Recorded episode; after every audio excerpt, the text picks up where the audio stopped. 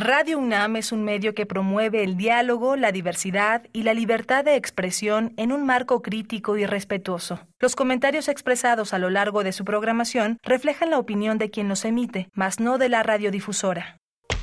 La actualidad. La actualidad. La actualidad. La actualidad demanda cuidar nuestra salud. Estar informados es nuestra mejor herramienta.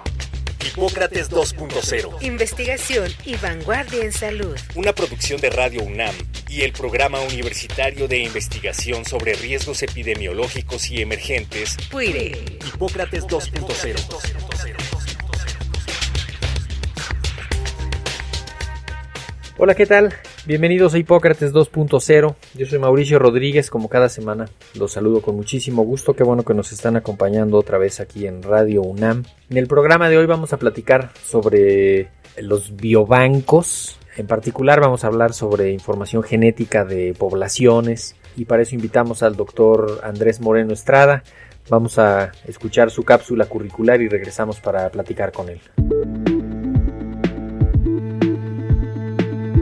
El doctor Andrés Moreno Estrada es médico cirujano egresado de la Facultad de Medicina de la UNAM y doctor en investigación biomédica en genética de poblaciones por la Universidad Pompeu Fabra de Barcelona. Realizó dos estancias postdoctorales en genómica humana en las universidades Cornell y Stanford. Su productividad científica y de docencia le ha valido para ser miembro nivel 3 del Sistema Nacional de Investigadores y de la Academia Mexicana de Ciencias. Actualmente es profesor de genética evolutiva e investigador en la Unidad de Genómica Avanzada del Centro de Investigaciones y Estudios Avanzados del Instituto Politécnico Nacional Campus Irapuato. Síguelo en X, se encuentra como arroba morestrada.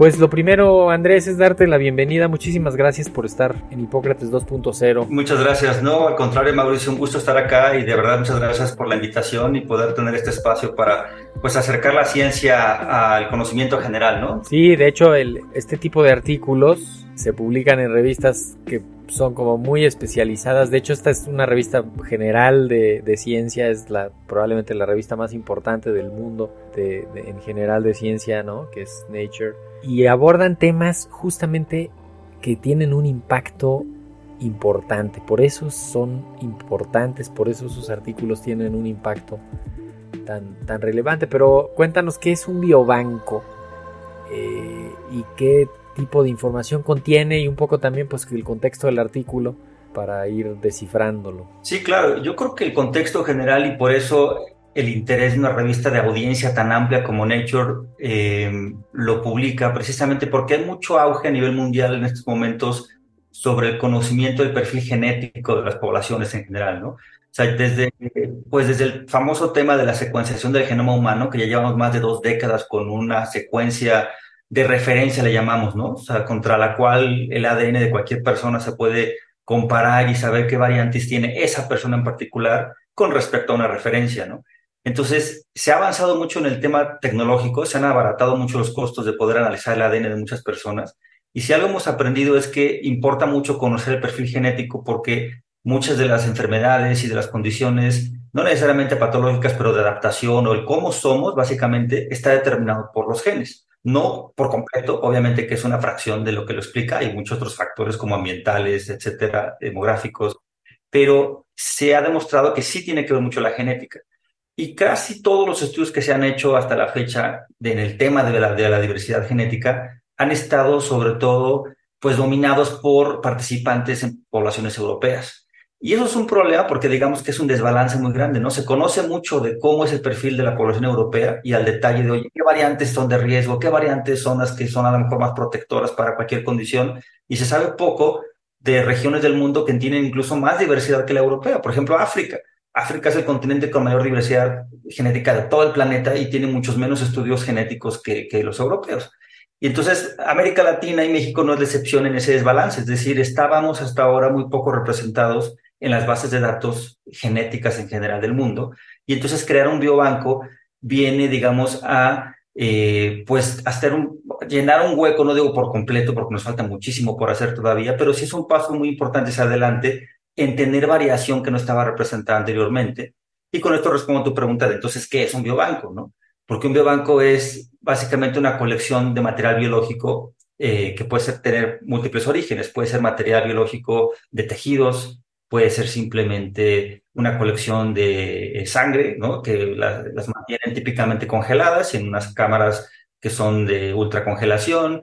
Y precisamente por eso se llaman bancos, porque es simplemente una, eh, una infraestructura que se almacena generalmente del orden de miles o cientos de miles de muestras de diferentes personas con un perfil particular. Como digo, puede ser sangre, puede ser tejidos sólidos, por ejemplo, pueden ser biobancos de, eh, no sé, de algún interés patológico específico de cáncer, por ejemplo, o bien pueden ser muestras de ADN. En este caso, el biobanco de nosotros precisamente fue una combinación de muestras biológicas que provienen de muestras de sangre pero que se logró también extraer ADN y de ahí conseguir información genética. De hecho, con, estudios como estos se han descifrado hipótesis que se habían propuesto, ¿no? De, patrones de migración o de dónde, quién llegó primero, de dónde venían eh, los primeros habitantes, porque se van ahí quedando huellas, en los genes se van quedando rastros de las poblaciones de las que vienen los individuos y entonces puedes decir, pues mira, estos se parecen muchísimo a los de Asia, entonces, pues sí, sí venimos del estrecho de Bering, una parte, pero luego la otra venía de Europa, pero otros ya estaban acá, ¿no? Etcétera. más allá de, de, descifrar eso, ahorita, ahorita nos cuentas. Pero también sirve para, para identificar elementos que te pueden predisponer a alguna enfermedad o, ¿no? o que pueden ser eh, pues marcadores de riesgo para pues quizá eh, enfermedades crónico-degenerativas, cuando menos, ¿no? Algunos tipos de cánceres, algunas otras enfermedades, y eso sí te permite eh, pues tener, tener información, no solo a nivel individual, sino a nivel poblacional, ¿no? Gracias a estudios así de gigantescos se explica también por qué en unos países hay más de algunas cosas que en otros, ¿no? Este, eh, por, por, las características genéticas a nivel poblacional, pero cuéntanos cómo hicieron este biobanco, de dónde, ¿Qué, muestras analizaron? Eh, por lo que nos dices, pues es secuenciar genomas completos, ¿no? Y estarlos ahí eh, analizando de, qué se trata el, material que usaron. Sí, así es. Bueno, primero que nada, tienes mucha razón en, en, en, este contexto de las dos grandes aplicaciones que tiene la genómica hoy en día, ¿no? Por un lado, es muy interesante cómo el ADN es un registro histórico de nuestros antepasados, básicamente, ¿no? Entonces podemos reconstruir estas historias demográficas de mezclas que ya apuntabas muy bien, ¿no? Puede ser, y sobre todo en América Latina y en México, que sabemos que tenemos este origen con múltiples mezclas a lo largo del tiempo, ¿no? Desde las raíces indígenas, después la mezcla con Europa, después eh, la mezcla con, con población africana, también de Asia. Entonces realmente somos una población con una riqueza, digamos, eh, muy amplia desde el punto de vista no solo cultural, sino también lo podemos ver en los genes. Y por eso también revista no solo importancia, sino complejidad a la hora de aplicar la otra que mencionabas, que es la, la cuestión de ligar hoy los factores genéticos con la cuestión de salud, porque no somos una población homogénea como en Europa, ¿no? Donde los estudios de asociación son relativamente más sencillos porque la, el perfil genético de la población es bastante más uniforme y entonces puedes tener asociaciones estadísticas con un rasgo que claramente se puede detectar porque no hay esta, esta complejidad de la mezcla, ¿no? Entonces, México por eso es, digamos, un, escenario eh, interesante y a la vez complejo para hacer este tipo de estudios, ¿no? Entonces, eh, te cuento si gustas cómo fue que se nació la idea de banco, ¿no? Porque eh, creo, que, creo que el antecedente principal es en el 2014, cuando yo estaba terminando mi entrenamiento postdoctoral en la Universidad de Stanford cuando eh, tuve la oportunidad de trabajar en un estudio que creo que hasta la fecha era, digamos, el más completo en cuanto a la caracterización de grupos indígenas en México. De hecho, eso se publicó en la revista Science, eh, en donde logramos detectar que precisamente había mucha correlación entre el perfil genético de la población general, llamémosle cosmopolita, ¿no? En zonas urbanas, etcétera, que sabemos que tenemos mezcla, y nuestra fracción indígena eh, básicamente era un espejo de la subestructura, digamos, o en general de las diferencias que encontramos en grupos indígenas que consideramos hoy en día eh, nativos, ¿no? Es decir, eh, grupos eh, étnicos de la región maya, grupos rarámuri del norte, etcétera, el agua. Entonces vimos que en realidad hemos preservado muchas raíces indígenas y que nuestro perfil genético, a pesar de que muchos de nosotros tal vez ya socialmente, culturalmente pues no te van a responder, oye, tú te consideras indígena, bueno, pues por muchas razones sociales no. Eh, el hablar la lengua indígena, el seguir las costumbres de una comunidad indígena como tal, sin embargo, genéticamente sí lo somos, ¿no? Biológicamente sí. Entonces ahí nace un poco la motivación de mi parte de decir, este estudio sería bueno agrandarlo a una escala nacional y no solamente a unas cuantas regiones rurales que tuve la oportunidad de trabajar en aquel entonces con antropólogos, genetistas de todo México, de varias instituciones, eh, también en Estados Unidos, como dije, lo hicimos también cuando yo estaba en mi entrenamiento postdoctoral, pero en 2015, cuando regresé a México a montar mi propio laboratorio, cuando fui contratado en el, en el para ser precisamente uno de los primeros laboratorios específicamente dedicados en, genética evolutiva, que es un área relativamente reciente en México, fue que entonces tuve la oportunidad de colaborar con eh, la doctora Lourdes García, que trabaja en el Instituto Nacional de Salud Pública, y precisamente ella eh, estaba a cargo de una colección de muestras, precisamente un biobanco, que eh, ha sido, eh, digamos, eh, mantenido y resguardado por el Instituto de Salud Pública durante años. Estoy hablando de la encuesta nacional de salud que este instituto hace periódicamente ya desde 1985.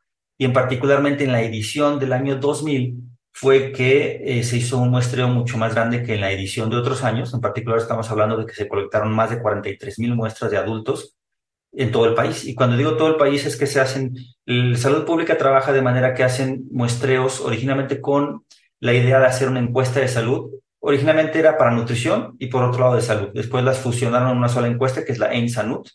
Y entonces recopilan datos eh, demográficos, de nutrición, pero también de salud, antecedentes patológicos. Sí, sí, sí, sí. De hecho, hemos, hemos hecho un par de programas con, sobre la ENSANUT, eh, y, incluso ha estado la doctora Lourdes García, pero además ha venido gente del, del, instituto. Ah, fantástico. Y, siempre les hemos hecho esa observación que es valiosísimo eso que hacen, porque además es, está calculado el tamaño de la muestra y la distribución del muestreo y tal para que sea representativo de todo el país. Exactamente. Y, tienen exactamente eso que, que describes. Toman muestras de sangre y la guardan porque después de hacen estudios para ver cómo están los anticuerpos contra este, sarampión, los anticuerpos contra polio, contra otras enfermedades, ¿no? Que eso es parte de lo que, de lo que la doctora Lourdes García ha trabajado mucho para ver hepatitis, para ver eh, anticuerpos contra pertusis, anticuerpos contra polio, anticuerpos contra sarampión en general. Así es, exactamente, sí, es exactamente la mancuerna que se hizo, porque como tú bien mencionas, se colectaron esas muestras y se guardaron para estudios sobre todo de tipo epidemiológico, o de seroprevalencia precisamente para poder medir anticuerpos, pero nunca se había propuesto el generar datos genómicos de esa misma colección, que como tú ya bien lo, dices, tiene un valor tremendo porque es de escala nacional, es de representatividad, dependiendo de qué resolución tenga el muestreo. En aquel caso, te digo, 40 mil muestras de todo el país logran tener una resolución no nada más a nivel estatal, sino también de, eh, de, de, los municipios, que es una resolución que en pocas en Sanud se ha logrado.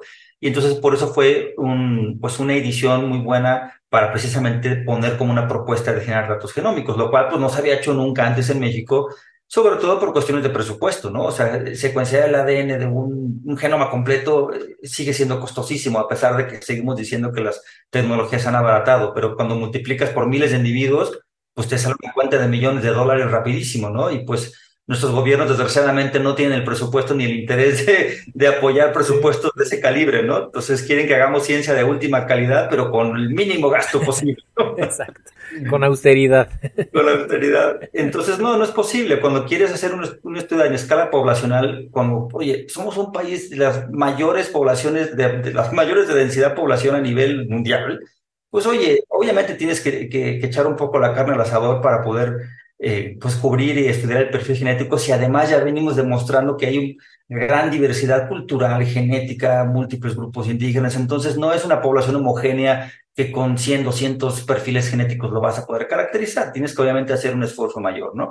Entonces creo que el, que el biobanco ya existía desde antes con eh, este centro donde estaba la doctora Luz García en salud pública y que juntos pusimos esta propuesta por financiamiento de parte de la Fundación Newton de, Gran Bretaña y cofinanciada con CONACYT también, debo decirlo, que fue una convocatoria binacional entre el Reino Unido y México, pues tuvimos la suerte de precisamente ser apoyados en un proyecto que, fíjate, fue muy inusual por la misma razón que acabo de mencionar. Generalmente eh, el gobierno y CONACYT en general, pues apoyan muchos proyectos, pero chiquitos, ¿no? Y entonces, digamos, son dos ópticas o dos maneras de, digamos, distribuir los recursos, ¿no? O apoyas a todo el país, absolutamente todas las instituciones, pero pues te alcanza poco, o apoyas con mucho mayor volumen unos cuantos proyectos que puedan tener un, impacto mayor. Y creo que el resultado de hace dos semanas de que se publicó este artículo en la revista Nature y además fue portada de la revista, pues creo que habla de la buena inversión de que de repente hay proyectos que pueden tener un impacto que sí son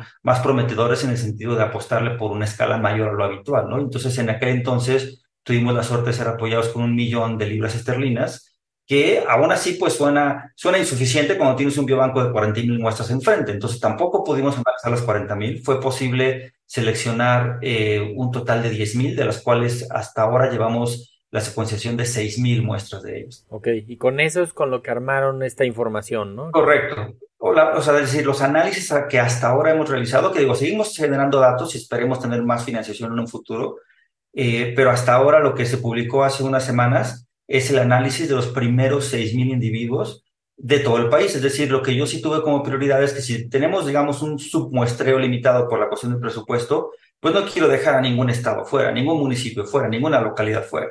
Entonces lo que hicimos fue reducir tal vez el tamaño muestral por cada localidad, pero no dejar a ninguna localidad, ningún municipio fuera, porque así conservamos la representatividad de la resolución que tenía el diseño original de la ENSA, que fue de hecho diseñado desde hace muchos años por el doctor Jaime Sepúlveda, que fue quien realmente publicó, tiene un artículo tal cual en Salud Pública donde está el diseño de la ENSA. Entonces ese diseño, gracias a ese pudimos nosotros preservar esa representatividad eh, para que fuera a nivel nacional. Y lo que sí logramos fue tener una prioridad sobre aquellos que habían respondido una pregunta de, de ser hablantes de alguna lengua indígena, porque queríamos precisamente pues compensar este sesgo que, que vengo describiendo de que hay poca información de población no europea. Entonces, no íbamos a meter a, no sé, 2.000 individuos de la ciudad de Guadalajara solo porque pues, por pura densidad de población tienen más en otros lados, ¿no? Claro, mejor también asegurarte que entren huicholes de, de Nayarit y de Jalisco. Así es, es decir, a todas las comunidades rurales fue eh, la que le dimos prioridad y obviamente a tratar de equilibrar los tamaños muestrales por todas las localidades que teníamos, ¿no? Son en total eh, cerca de 900 localidades, 322 municipios y los 32 estados representados. La información que se genera es pues la secuencia genética, o sea, el genoma, ¿para qué sirve? Pues tan solo esa parte, o sea, tan solo el generar los datos ya es un reto importante, ¿eh? lo decimos fácil, claro. pero eh, fíjate que en México nunca se había, que yo sepa, analizado, digamos, el ADN, o mejor dicho, generado la información genética de tantos individuos en un laboratorio dentro de México. Es decir, eh, no es el primer estudio, eh, digamos, de este tipo, como dije, ¿no? Hay otros que hemos hecho en 2014, otros institutos como el propio INMEGEN, obviamente, que ha hecho estudios importantes con la misma tecnología, pero del volumen, que estamos hablando de más de 6.000 muestras de ADN, tú tienes que pensar que esto se tiene que automatizar de cierta manera, ¿no? Que tienes que tener técnicos especializados que, oye, lo primero que quieres es que no se equivoquen, ¿no? O sea, tienes 6.000 muestras enfrente de ti y no quieres que pues te crucen las muestras o las etiquetas o son muchas cosas que en un laboratorio de alta especialización pueden pasar y ocurren, ¿no? En cualquier parte del mundo pueden ocurrir y nunca habíamos hecho un estudio de este volumen que yo sepa en México porque pues típicamente esto se hace fuera de México, ¿no? Y México es buen exportador de muestras y casi siempre se hace pues estudios en que hay una colaboración y pues las muestras acaban yendo fuera y no es que esto necesariamente sea per se malo, pero casi siempre acaba haciendo el resto de la investigación también fuera. Y los análisis y las autorías y al final de cuentas el liderazgo de alguna manera queda decantado pues hacia el extranjero. Sí, además, aunque, aunque mucho se haga público, pero pues, sí, la propiedad de la información también tiene, tiene que ver que se quede fuera, ¿no? Y no solo eso, sino también la capacidad que generas mientras se ejecuta el proyecto, ¿no? Es decir, el puro entrenamiento de quienes están involucrados, desde, desde los técnicos, quienes recopilan las bases de datos de la encuesta, oye, ¿cómo vas a empatar los datos genéticos con los de la base de datos de, de, salud, eh, los datos genómicos? Ahora vamos hacia allá, que era tu pregunta, cómo se analiza eso, pero todo eso genera entrenamiento y genera, a final de cuentas, autonomía tecnológica, porque pues México ahora ya demuestra que, oye, pues que puedo hacer un estudio de este volumen de, esta, de este calibre dentro de México, ¿no? Entonces allí yo lo digo con mucho gusto que, en el Simvestar, donde no teníamos esta plataforma implementada, yo en ese momento era, de hecho, el, jefe de la unidad de servicios genómicos, que es un laboratorio abierto al público. La gente puede mandar muestras de ADN y se analiza el ADN dependiendo qué objetivo tenga la persona o el instituto. puede ser una PCR, puede ser secuenciación en exoma, puede ser eh, metagenómica o lo que quieras. Y en concreto, el análisis de un alto volumen de individuos se hace con una plataforma que se llama microarreglos de genotipado masivo. Entonces, no es lo mismo que secuenciar el genoma completo de un individuo porque sigue siendo más costoso, pero sí es una tecnología en la que tienes cientos de miles de marcadores genéticos, digamos, de posiciones de tu ADN que se analizan simultáneamente en un experimento. Entonces, esto, como, decía, no lo hemos hecho nunca para tantos individuos en México. Y entonces, para mí es mucho, mucho orgullo decir que después de analizar más de 6.000 muestras, la tasa de error que tú preguntarías, bueno, ¿y cuántas fallaron, no? ¿Cuántos tuvimos que decir, oye, pues estas no funcionaron, traigan? Esta no sirve. 20 muestras. 20 muestras nos fallaron en el proceso de genotipado, lo cual es menos que el 0.5% de del, del tamaño de la... No, hombre, increíble. Entonces eso me da gusto porque se hizo, te digo, enteramente en un laboratorio acá en México. El equipo técnico del Simvestar fue, fue excelente. Y una vez que tienes esa montaña de datos, pues el siguiente reto es cómo analizarlo, ¿no? Y ahí viene la parte del análisis computacional, el tener servidores donde poder almacenar y analizar estos datos, donde tener también pues los estudiantes y los investigadores de la colaboración que se necesita para pues sacarle todo el jugo a estos datos, ¿no?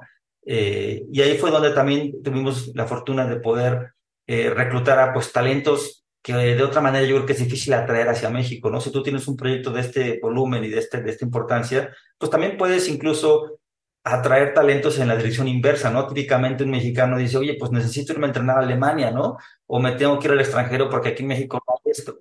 Y aquí somos lo contrario, ¿no? Ya, ¿y qué, qué, qué otras perspectivas tienen eh, el trabajo? ¿Ampliarlo a, pues, a otros países cercanos? Este, ¿qué, qué, qué, ¿En qué anda? No, no, estamos muy ocupados y afortunadamente, ¿no? En, este, en esto no nos aburrimos, tenemos varios, varios proyectos en puerta lo que sigue, yo creo que lo más obvio es trasladar este mismo abordaje, pero a la secuenciación completa del genoma, ¿no? Como dije, esto no fue genoma completo, fue, si tú quieres, una lista predeterminada de variantes, que aunque son muchas, en, este, en este caso en concreto fue 1.8 millones de variantes genéticas por persona, lo cual es una montaña de datos, y aún así no es todo lo que existe en un individuo.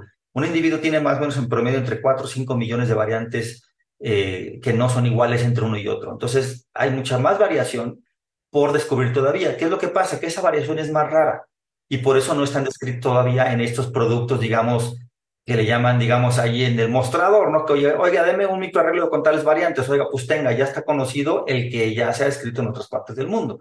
Pero las que solo tiene México, no las vas a encontrar a menos que hagas una secuenciación completa de los claro. en México. Y ya te va a permitir ahora buscarlas, ¿no? Exactamente. Y, esas van a ser las más, digamos, privadas de ciertas regiones o de ciertas incluso comunidades o familias que tengan una variante que está entre ellos agregando y que puede estar condicionando una patología, ¿no? Entonces eso no lo vamos a lograr hasta que no haya, vuelva a lo mismo, mayor oportunidad, o sea, mayor presupuesto y oportunidad entonces de utilizar el mismo biobanco, pero a la escala de genoma completo. Eso es por un lado, ¿no?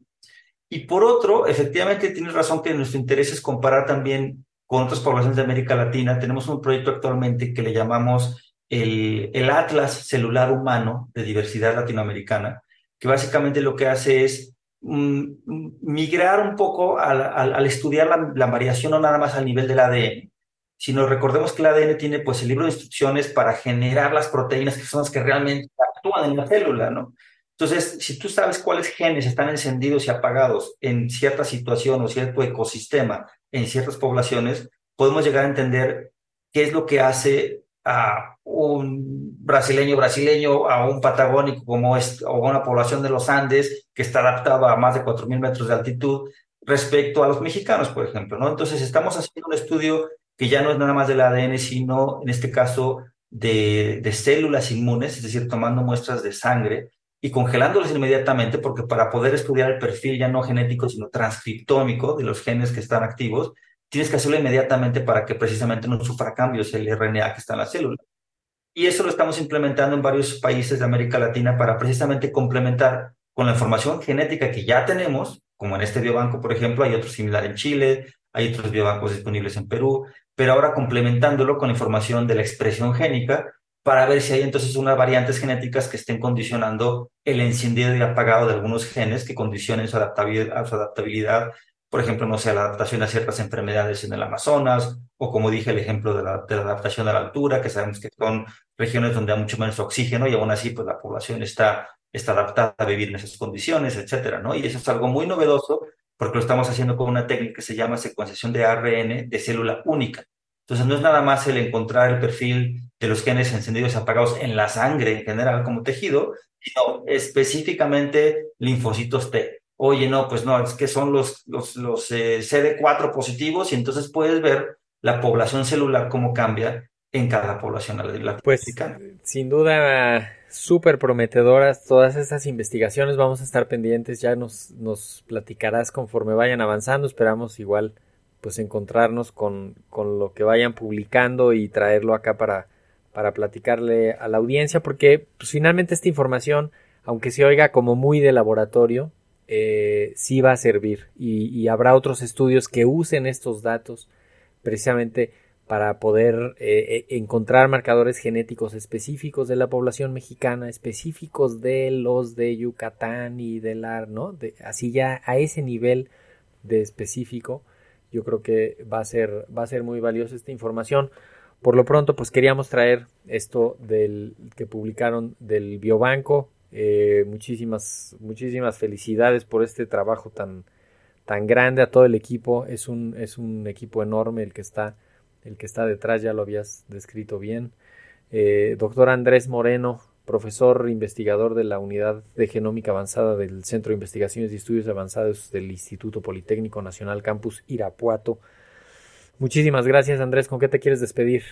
Pues extendiendo el agradecimiento a todo el equipo que como bien dices está detrás, realmente pues no es una tarea individual, esto es el trabajo de muchos investigadores y muchas décadas que realmente yo creo que México puede estar orgulloso de que gracias al unir esfuerzos y múltiples, digamos, fortalezas de diferentes instituciones, pues se puede hacer algo de calidad y ser competitivos a nivel internacional, ¿no? Buenísimo. Pues con eso nos despedimos. Muchísimas gracias, Andrés. Al contrario, muchísimas gracias a ustedes. Pues con esto nos vamos. Qué bueno que nos escucharon. Yo soy Mauricio Rodríguez. Esto fue Hipócrates 2.0. Esperamos que la próxima semana nos vuelvan a acompañar. Por lo pronto sigan en sintonía de Radio UNAM Experiencia Sonora.